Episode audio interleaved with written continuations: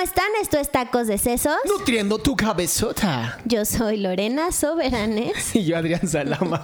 O sea, ¿cómo siempre sorprende a Lore con eso? Sí, me sacas la risa. Y bueno, hablando de risas.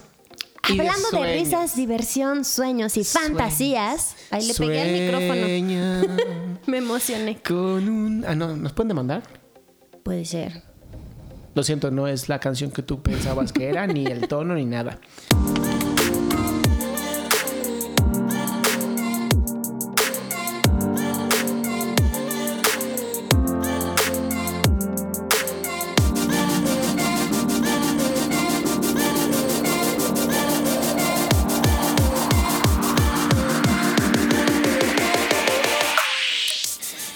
Vamos a hablar de.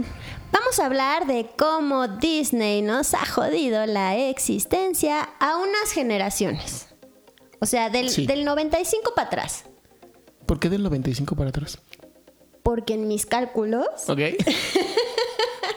o sea, los, la- Se las muy personas... específico. es que cuando escribí el artículo lo pensé. Ok. Entonces, el- el- las personas que nacieron en el 95 hoy tienen 24 años. Mira. Entonces, las personas de 25 para acá, para, para hacia arriba, Para 30. ajá, de 25 hacia más viejos, estamos jodidos, ¿no? Sí. Las personas de 25 para abajo, eh, hay como que medio que se empiezan a salvar. ¿Cuándo empezaron las películas de Disney ya como con la tercera ola feminista? La tercera ola de. ¿Desde Ariel? No, Ariel no. No, Ariel es la peor de todas. No, ¿qué te pasa? ¿Cómo? ¿Cómo Ariel la peor de todas? Ariel es la peor de todas. Ariel es la peor de todas. Ariel es la única que deja de ser lo que es y pierde su voz literalmente por el hombre al que ama. Diablos. Es la única que claramente así, ¿cómo se dice? Eh, explícitamente deja de ser quien es. ¿Cómo se nota que soy hombre, va? o sea, yo jamás me fijé en eso. Está muy cabrón. Está muy cabrón. O sea, no tiene mucho que yo dije, no mames, la sirenita es la peor. Imagínate. Estoy pensando en otra, pero no, creo que Mulan. Mulan creo que es la que empieza ahí más o menos como a romper estos estándares y, y roles de género, ¿no? Que es esta chica que por eh, salvar a su papá de que vaya a la guerra se disfraza de hombre, ¿no? De niño. De niño. De su Y- hijo, ¿no? Se supone. Para que lo elijan como Sí, de, el de- segundo al mando, algo así. No sé cómo funciona en China la- el ejército, pero. del hijo del, del dueño de la casa, o sea, del padre de familia, pero pues ella quiere ir, pero no puede porque es mujer. ok. Entonces se disfraza de hombre. Esta historia la hemos visto un montón de veces, ¿no? Sí. En películas y Mucho, así. mucho. Y eh, pues va y Entonces con Mulan empieza esta onda como más de. como que hay un intento ahí por, por ir cambiando como los roles. Después está Valiente. Que no hay ningún hombre, ¿verdad? Aquí en esta. Val- en Valiente no hay príncipe, ajá, Mira, no qué hay, no hay, no se enamora de nadie, se enamora de ella misma y, y ves que hay este, ¿cómo se llaman? Los, Osos. no, Osos. Los, lo que hacen. Tótems. No, espera. Lo que hacen los caballeros para ganarse la mano de la princesa. Dragones. No, como, como concursos, como peleas. Ok. Duelos. No. Me lleva la chingada. Di uno. Ahorita me acuerdo. Ok. Hacen esto que eh, traen los lords de. de Dote. No. Chinga. De las otras de las de los otros reinos. No, no son reinos, de los otros vikingos. Acuérdate de vikingos. Son vikingos. Acuérdate de vikingos que cada uno tiene su comunidad, no me acuerdo cómo se llama la comunidad. Entonces vienen varios a hacer una competencia para ganarse la mano de la hija de Lord, que es valiente, Mérida. Mérida. Y entonces Mérida dice, si los primogénitos son los que pueden competir por la mano de la hija de Lord, yo quiero competir por mi propia mano. ¿no? Entonces se gana su ¿Se propia gana? mano. Les parte el trasero a todos los. ¿Y se casa Aparte con ella los misma? ponen, lo- los ponen como todos bien idiotas, ¿no? Sí. A, los, a los hijos de. Gracias, Disney. Eso está bien cañón, porque algo que a mí me gustaría abordar hoy es como, yo- tú sabes, yo soy feminista, ya espero que muchas personas sepan que soy feminista, sin embargo, algo que me gustaría recalcar hoy es, tenemos muy claro cómo a las mujeres nos ha partido el queso la, eh, Disney, pero no tenemos no, o no hay tanta información respecto de cómo a los hombres también los, los ¿Te das cu- atraviesa. es que si te das cuenta, no hay películas de Disney para hombres.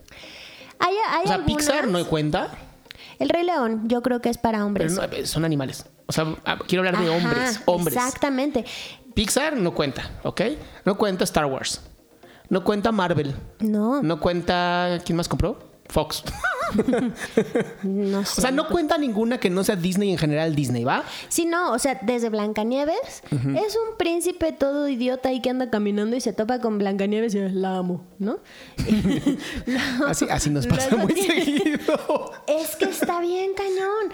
Luego tienes Cenicienta, Ajá. es un príncipe que anda ahí todo pendejo y el, y el rey le dice, te tienes que casar. Ah, ok, me caso, un baile, la amo. Pero sí, también, Luego porque tienes- Enredados también no es un príncipe, es un ladrón, pero es chingón, ¿no? Y esa de Enredados ya es como de más para acá también, Sí, sí, ¿no? sí, ya mucho es más esta pa' acá. chica que quiere ver el mundo y que quiere, ¿no? Ir, ir y encontrar como su historia y su origen y bla.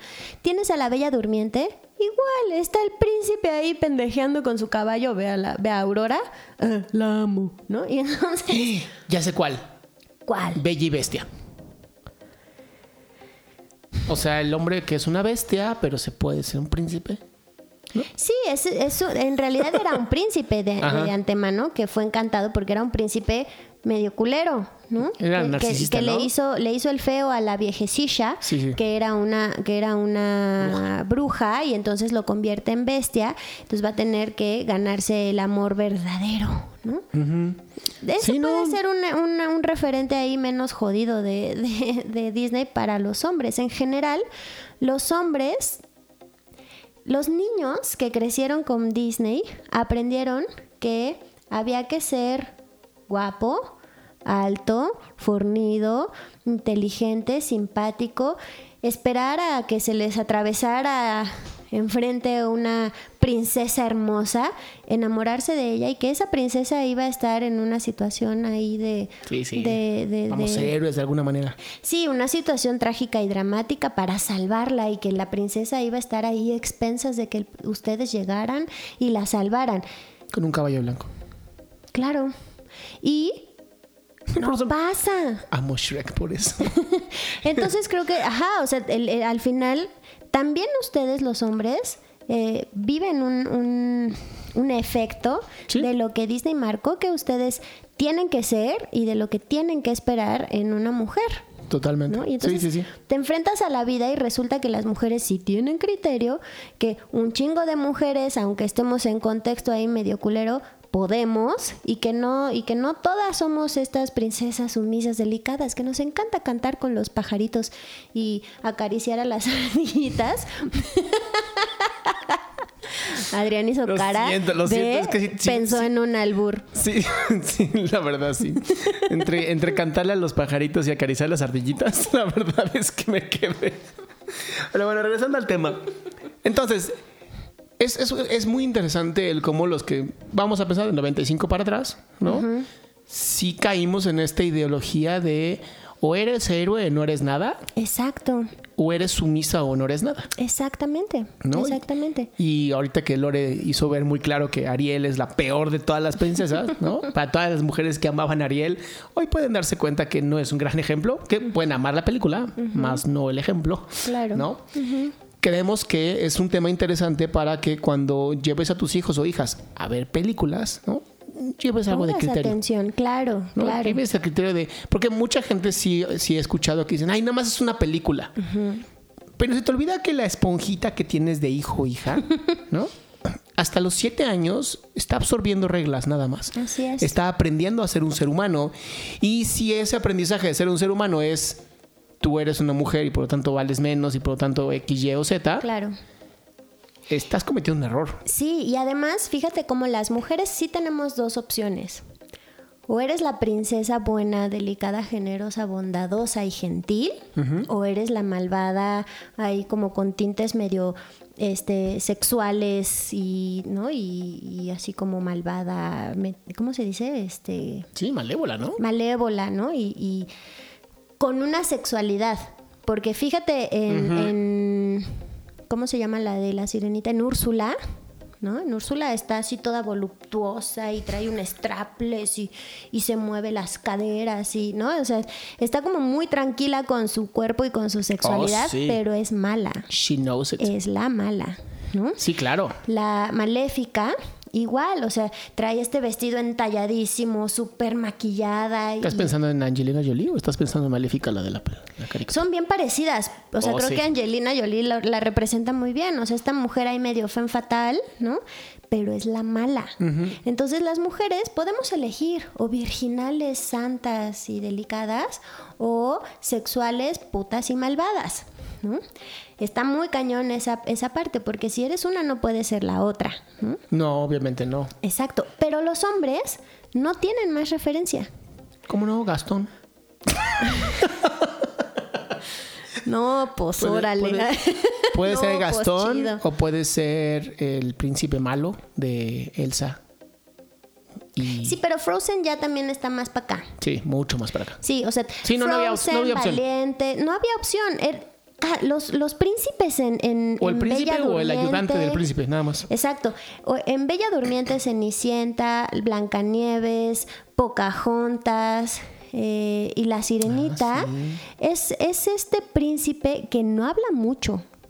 Para empezar, ¿no? No habla mucho. Solo está ahí viéndose guapo con su caballo o con su perro o con para demostrar que son sensibles. Claro. Pero no hablan, nada más se enamoran así a lo pendejo y ya salvan a la salvan a la a la princesa porque nomás porque sí, porque ya me enamoré. Eh, pues sí, el amor. El amor Está todo bien puede. cañón. Y entonces es este estereotipo o al, al hombre se le, se le marca que tiene que ser este, este, este personaje que se va a enamorar y no tiene mucha voz ni voto. O sea, solo es este guapo que rescata a la mujer, pero ya. No, y además me encanta, ¿no? Y vivieron felices para siempre. No, y bueno, ese es el peor de todo. Hay varias, ha, ha habido varios videos y memes y cosas respecto de ¿y qué pasó después? Obviamente a ninguno les va bien. No. Obviamente, como en la realidad, a todas las parejas de 25, 30, 35 y 40, la- lo estamos haciendo muy mal como, como parejas. No sabemos cómo relacionarnos, ¿no? Es el, es el. De ahí el origen. Bueno, no sé, no sé qué fue primero, si el amor romántico o Disney. No, el amor Disney romántico. marcó el amor romántico, Disney reforzó. Lo reforzó y, y lo impulsó porque el amor romántico data de 1800, Claro. donde se, se necesitó que se casaran, Claro, ¿no? Para que el Estado pudiera tener más control, ¿no? Esa es la razón por la que existe el, amor romántico. por supuesto. Ahora, si quieres más información del amor romántico, hay muchísimos libros, muchos libros. Y hay, no, ahorita no recuerdo muy bien el nombre de este filósofo francés, que es buenísimo, que habla justamente sobre el amor romántico. Y lo voy a poner en el link porque sí está muy interesante este, este autor. Pero él justamente habla de por qué nace, ¿no? Y, y cuál es la necesidad y cómo incluso se necesitó apoyarse en las caricaturas y, los, y la mm, literatura para que hubiera más impulso hacia el amor romántico. Entonces, si tú te pones a analizar eh, un poquito a Shakespeare, ¿no? Eh, esta onda de Romeo y Julieta, ¿no? Que creo que es la, la obra más distinguida de lo que es el amor romántico y cómo debería de ser. En donde tú pierdes la vida por tu pareja. Claro, hay Y- un, hay un, hay un hombre y una mujer perfecta para ti y te tienes que desvivir. Aunque sean de familias que estén en contra, aunque estén encabronados, aunque no importa. ¿No? O sea, la idea es, tú tienes que enamorarte y tú sigue tu corazón. Así es. Y eh, si te parece bien, hay una información que anda por ahí en las redes respecto de los mitos del amor romántico y los podemos abordar rapidísimo Vamos a darle. y ¿por qué no? verlos. Estos, estos tacos de sesos, aquí nutrimos cabezotas. Mira, uno de ellos es el mito de la media naranja, lo que decías, ¿no? Por eso, por eso me acordé y lo quise traer, esta idea de que somos medias personas buscando a nuestra, a nuestro complemento, ¿no? Y te tengo una noticia muy padre. Esto viene de Grecia, Sí. de la mitología griega, en donde tú cuando, cuando te creaban los dioses, te creaban doble pegado. Y cuando llegabas a la tierra, te separaban. ¿No? Nada más acuérdate la época, o sea, no tenían papel higiénico. No, que vayas ubicando cu- cuando, cuando surge este problema, ¿no? Entonces, los inicios de este amor romántico, ¿no? De la media naranja, viene de ahí. Está cañón y De lo te seguimos. separan. Y lo seguimos creyendo. Pero seamos honestos, el amor apendeja. Y no estoy en contra del amor, ¿no? No estoy en contra del amor, pero el amor te apendeja. Es natural, es una parte biológica. Mira, ya no te arruina la vida. Sí, sí lo voy a hacer. es biología para que te reproduzcas. Por eso te apendeja, para que digas, "Ah, sí, lo que sea. Claro. Pero después de un año dices, no, espérate, ¿por qué hice eso? Lo que nos lleva a nuestro siguiente mito, el mito de la exclusividad. Obviamente, obviamente, fíjate, yo creo que tú y yo, no sé, yo estoy a favor, o, o más bien a mí me funciona en una relación la exclusividad, ¿no? O sea, A ver, vamos a definir mi- exclusividad. ¿Qué, qué dice esto? Vamos a ver. Más, Lo más que fácil, vamos a darle. Es que es el mito de pensar que cuando estamos en una relación o estamos enamorados, no nos vamos a sentir atraídos por otras personas. Es una pendejada. Es una pendejada. Es como decir, se acabó el menú, ¿no? Ya soy, mis ojos solamente son para ti.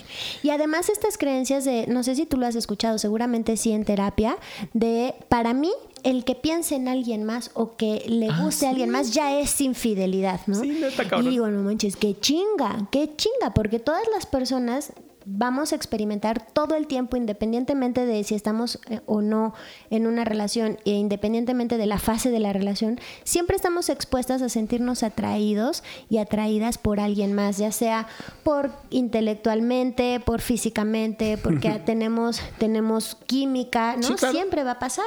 Entonces la idea de que de que no debe pasar porque estoy en una relación es una cosa bien tóxica en la pareja. Además, viene más cómo arruinas tu relación de pareja, ¿no? Cuando piensas en, como ya estamos en una relación de pareja, ya no debemos de pensar en otras personas. Ya en ese momento acabas de destruir la comunicación con tu pareja. Sí, exacto. Porque hace muy poco salí con mi esposa y fuimos a una, mm, creo que tienes un paciente que baila ahí, MIST, Ajá. ¿no? No Fuimos es mi paciente, es Ah, alumno. Un alumno de la universidad.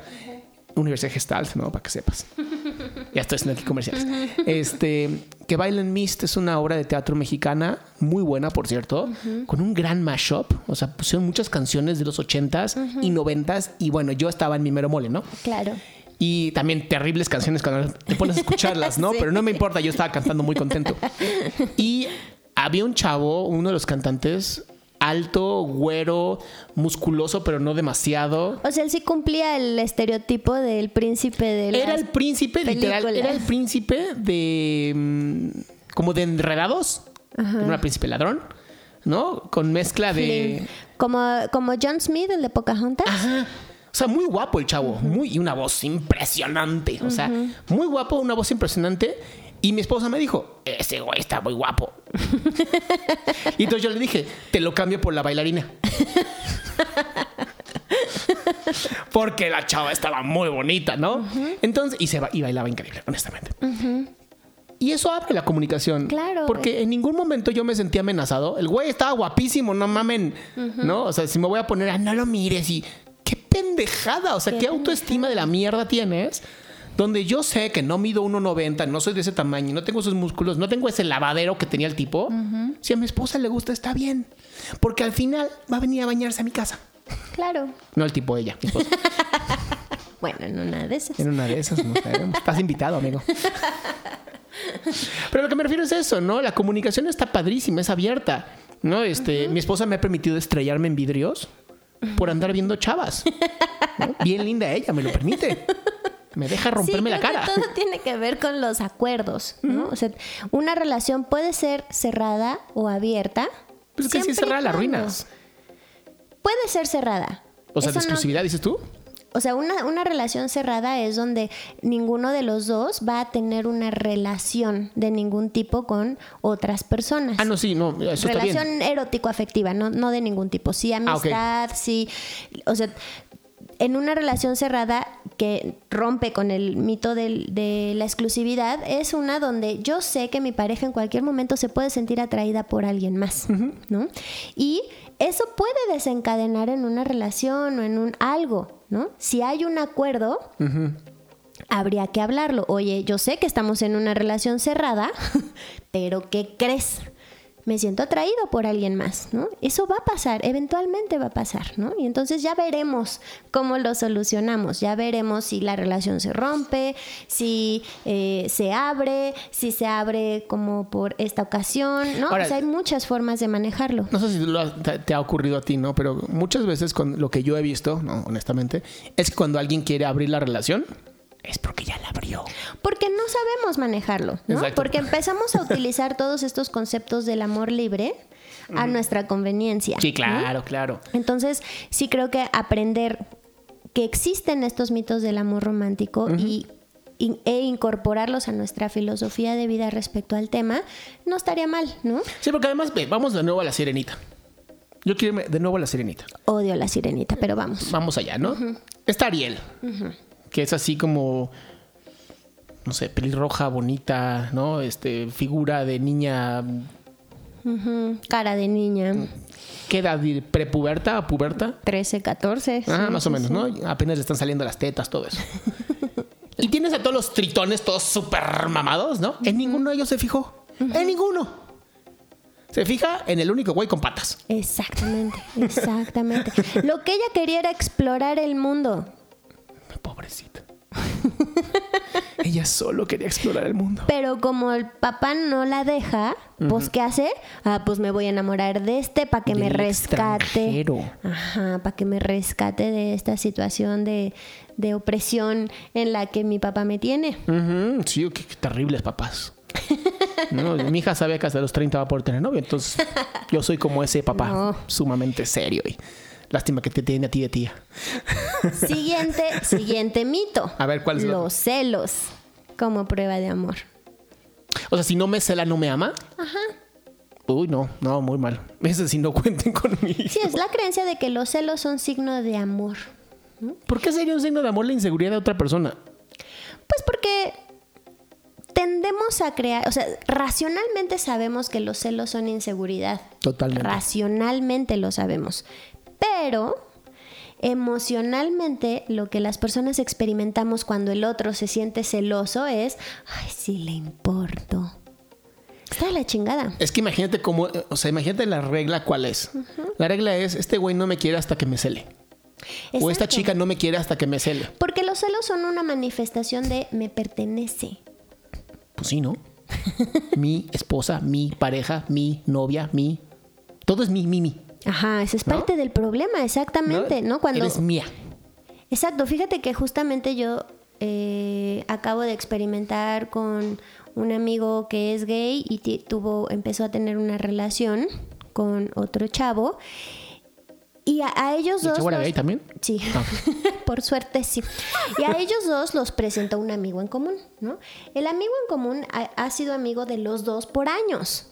Uy. Pero es hasta que hacen, se hacen pareja ellos dos que uno de ellos empieza a sentir celos del amigo. No. Pues porque ya percibe al otro como suyo, entonces ya el amigo es una amenaza. Me va a quitar algo que es mío. Pero si por eso te lo presentó, ¿no? no lo quería. No lo quería. Toma, este está dañado. Pero mira, brilla. es merma, mira. Te lo regalo.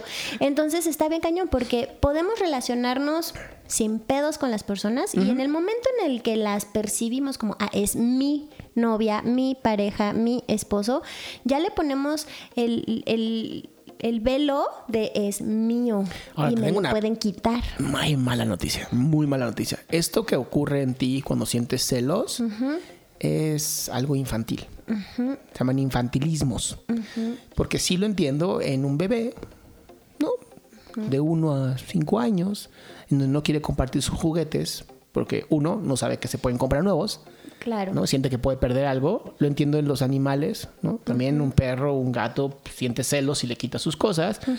Pero si ya eres una persona pues con cierto criterio mental, ya Evolucionada. ya se dices que evolucionaste, ¿no? Ya pasaste por lo menos tres veces siete años. Ya puedes eliminar esos infantilismos y dejar de sentir celos. Ahora, ¿qué pasa cuando, pues sí, llega él o llegan ella con cambios diferentes de actitud, ¿no? Antes era gordito y ahora se puso súper mamado y ya llega más tarde y ya, o sea, ahí a lo mejor sí tus celos o inseguridades te pueden estar diciendo algo. No, tampoco estamos diciendo que seas estúpido o estúpida. te estamos diciendo solamente cuando sean infundados, o sea, que digas, ¿por qué? Entonces sí actúes sobre ellos. Claro. Pero de otra manera, celos no es amor. Celos no es amor. Celos es una llamada de atención, ¿no? ¿Tú estabas Puede ser conmigo? una alerta. Tú estabas conmigo cuando... No, no estabas tú. Eh, perdón que lo, lo, lo cambie así como el tema, pero esto es- creo que es importante. Justamente me contaron que por allá por el norte había una chava sumamente fuerte, chingona, que trabajaba, o sea, una chava bastante independiente, ¿no? Y como muy, un buen, muy buen modelo de rol. Un muy, muy buen modelo de rol para otras niñas. Y tuvo una relación con un chavo de mucha lana del norte. Y un día, pues ella se dio cuenta que este güey era, pues, medio enfermito, ¿no? De su cabecita. De sus dos cabecitas, seguramente también es impotente. Y la dejó. Y empezó a salir con otro chavo. Ah, todo estaba bien. Hasta que este chavo decidió que, pues, porque iba a ser de otro. Y la cuchilló 70 veces. Claro. Claro, es que sí creo que esta, esta percepción de pertenencia, de posesión, es precisamente la base de por qué o- o es la base de que podamos ejercer violencia hacia nuestra pareja, Y ¿no? creo que tiene que ver también con esta cultura, ¿no? Del macho. Donde si no es mía, no es de nadie. Exacto. Que eso creo que viene todavía más viejo que Disney, ¿eh? Eso creo que sí es de los rancheros acá, este Pedro Infante y... Yo creo que Jorge yo creo que es de muchísimo más allá cuando podíamos pensar que eh, estaba en riesgo la, la permanencia de la especie, ¿no? Me imagino, o sea, si, si yo como macho eh, va a llegar otro macho y va a matar a los hijos, y, ¿no? O sea, Ah, como, sí. como, como esta parte de- del- del legado y bla, bla, bla. Pero ya no estamos allá, ya, ya hay un chingo de sobrepoblación, ya no hay pedo con extinguirnos. Creo que ya muchos. podemos empezar a dejar esas ideas, ¿no? Lo que nos lleva al siguiente mito. Voy a juntar dos en el mismo. Ok. El de la pareja y el del matrimonio. Ah, ¿no? chinga, ¿cuál es el mito? El mito es que siempre nos tenemos que relacionar desde el, con- o sea, desde el matrimonio, o sea, que tenemos que formar esa, esa, O sea, esa llega- sociedad. O sea que cuando tienes un novio o novia, termina siendo esposa esposo. tiene que, ajá, como que tiene que. ¿No, ¿no viste esta película de He's Not That Into You?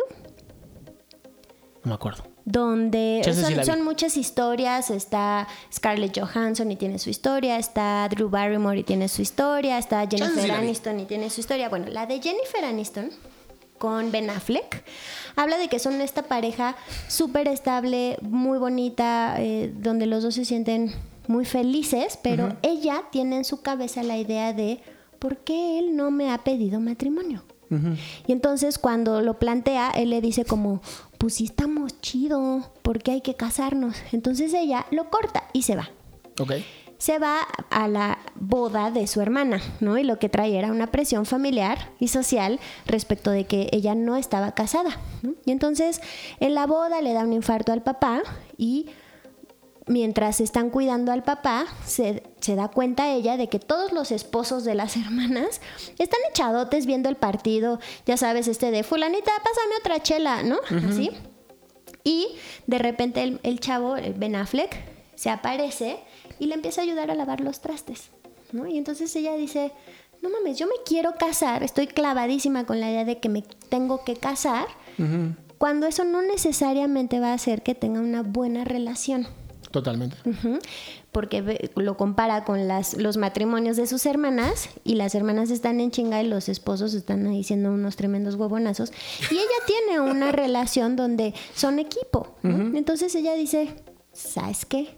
Probablemente no necesite casarme. ¿no? Claro. Entonces ante esa, digamos, bajarle tres rayitas a la exigencia, como pues es Hollywood, ¿no? Claro. Ben Affleck dice, ¿sabes qué?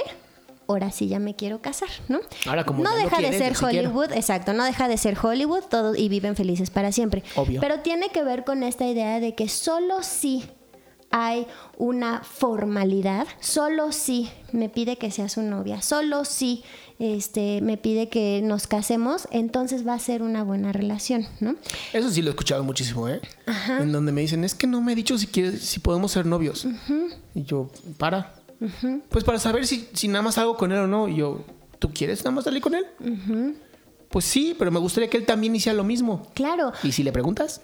Exacto, o sea, porque además tenemos esta, gracias a Disney, tenemos esta creencia de que son ellos los que nos tienen que pedir este, a nosotras, ¿no? Sí, claro. Si no, no eres un caballero. Y ojo, yo no estoy en contra ni del matrimonio ni de la pareja. A mí, a, a mí me gustaría casarme. Yo tengo mi pareja, tengo mi novio. No me lo pidió él, se lo pedí yo. Mira, nada más, muy bien, amigo. Porque, porque yo una vez le dije, no me lo has pedido bonito. ¿Y qué crees que me contestó?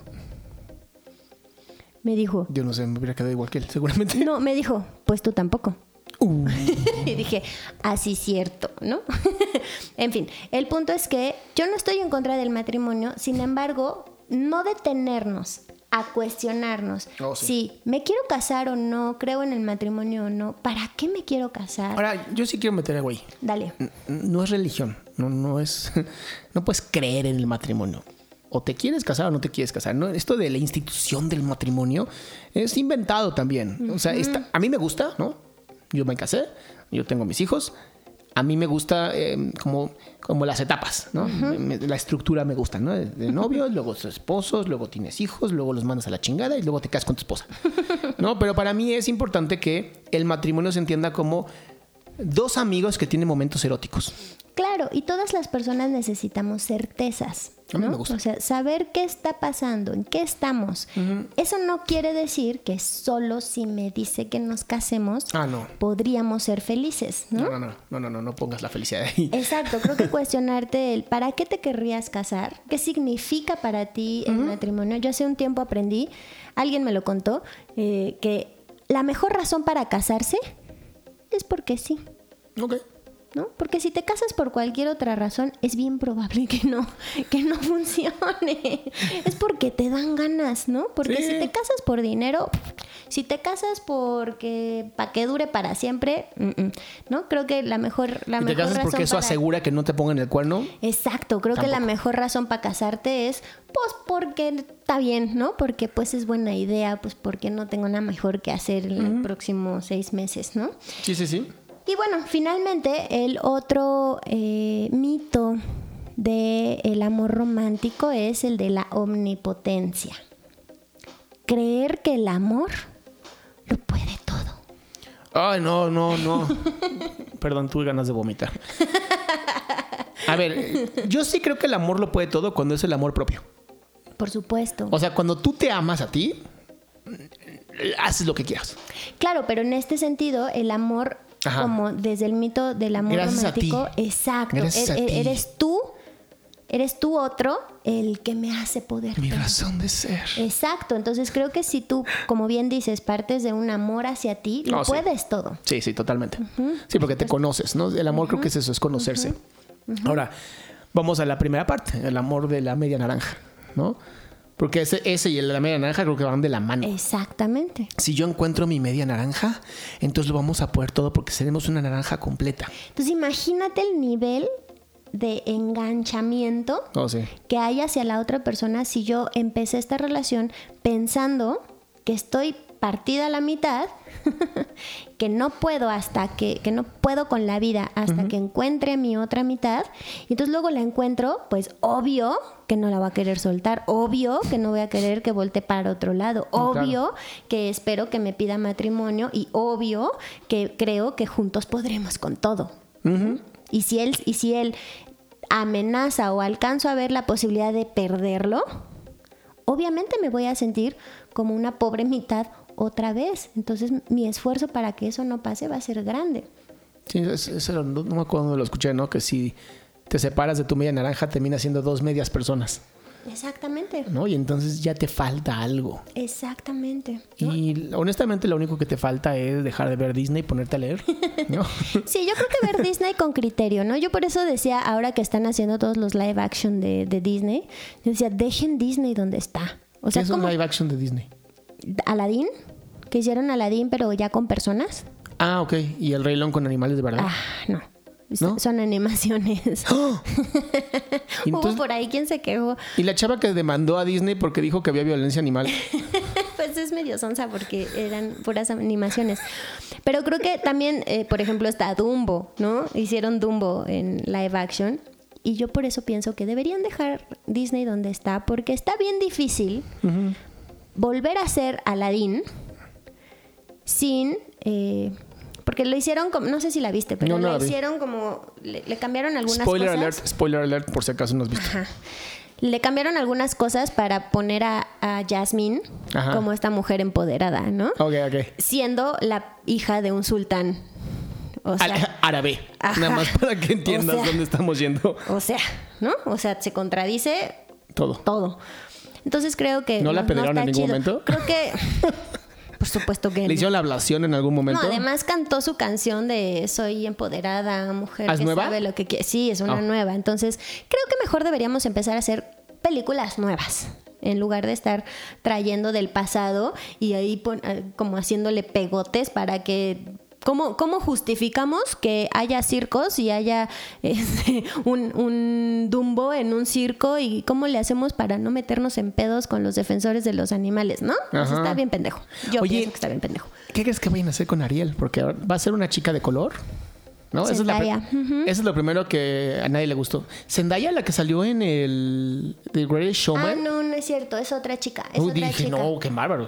Sí, no. esa- esa actriz. Iba a ser Zendaya, pero no, es otra chica. Pero bueno, el chiste es que no es una chiquita de 14 años pelirroja, ¿no? Es que es lo que te digo que debería, que, que están haciendo. O sea, van a volver a hacer la sirenita, pero ahora con una chica, eh, o sea, la van a hacer Que ya no va a perder la voz, que ya no va- O sea, es lo que yo estoy esperando ver. O sea, seguramente el príncipe Eric se va a convertir en sireno, ¿no? Chingados- interesante. o qué chingados pretenden hacer, ¿no? Va a ser como un delfín. Pues quién sabe. Y también, por ejemplo, creo que creo que qué van a hacer con Úrsula. No sé. Supongo O sea- que la van a hacer igual de buenota y tentaculosa. Es así toda gordibuena, ¿no? Pero ¿qué van a hacer con ella? Porque creo que creo que Disney se está enfocando mucho en las princesas, en que las princesas sean estas estas mujeres autónomas empoderadas. Sí, sí. Pero entonces Úrsula también es una mujer. Claro. ¿Qué van a hacer con ella? ¿Va a seguir siendo la mala y no no entiendo. ¿Quién hizo la de mm, Alicia en el País de las Maravillas? ¿También Disney? Tim Burton, creo que es Disney. Ajá, pero es con Tim Burton, ¿no? Que ahí tienes un perfecto ejemplo de la mujer que ya menstruó, ¿no? La, la Reina Roja. Incluso hay un libro maravilloso que se llama La Reina Roja, que recomiendo mucho leer, porque justamente habla de la sexualidad. ¿no? Y Alicia, ¿no? Esta mujer virginal que, que no quiere ser mayor. Y también está la, la, la hermana de la Reina Roja, que es esta Anne Hathaway. ¿Ella qué hace? Es la hermana y es, es blanca, virginal, buena, ¿no? Mira nada más, qué cosa. Entonces creo que creo que tendríamos que tener muchísimo cuidado, empezar a salirnos de esta de esta dicotomía de o mujer buena, eh, la clásica digna de matrimonio, digna de ser una esposa, Ah, sí, sí. ¿no? O la mujer sexualizada a la que no le llevarías a presentar a tus papás porque se ve que es bien golfa, ¿no? De moral distraída, como dijo un paciente hace Moral distraída. Hace una semana, sí, y yo me le quedé viendo como, ¿es neta que lo dijiste? Pero bueno. y bueno, al final Disney está haciendo un intento. Está haciendo un intento por cambiar estos estereotipos. Creo que no lo está haciendo muy bien. Creo que está dando pasos así de hormiguita. Muy cuidados, ¿no? Ajá. Muy cuidados. Claro, porque cómo tumbas todo, ¿no? O sea, cómo tumbas toda la institución, todo lo que ya dijiste. O sea, tendrías que quitar el pinche castillo en Disney, ¿no? Para empezar, tendrías que... Creo que es demasiado, creo que está haciendo un intento. Y más bien creo que lo que nos toca es tener criterio, como dijiste al principio. Ver Totalmente. estas películas con criterio, porque si te lo tragas, si dejamos que los hijos, los niños se lo traguen así nomás, creo que va a estar más confuso que otra cosa. Sí, y si nos estamos quejando de que hay violencia en el mundo, ¿no? Tenemos que también tener cierto criterio en qué les permitimos ver, qué no les permitimos ver. Y si lo permitimos ver, entonces también hablar con ellos o ellas, ¿no? También está padre que tengas una conversación de qué opinas de lo que pasó. Te vas a sorprender, tus hijos son mucho más inteligentes que tú en muchas cosas. claro. Pues bien, esto es todo por nosotros. Muchísimas gracias, Lore. Gracias, Adri. Chao. Chao.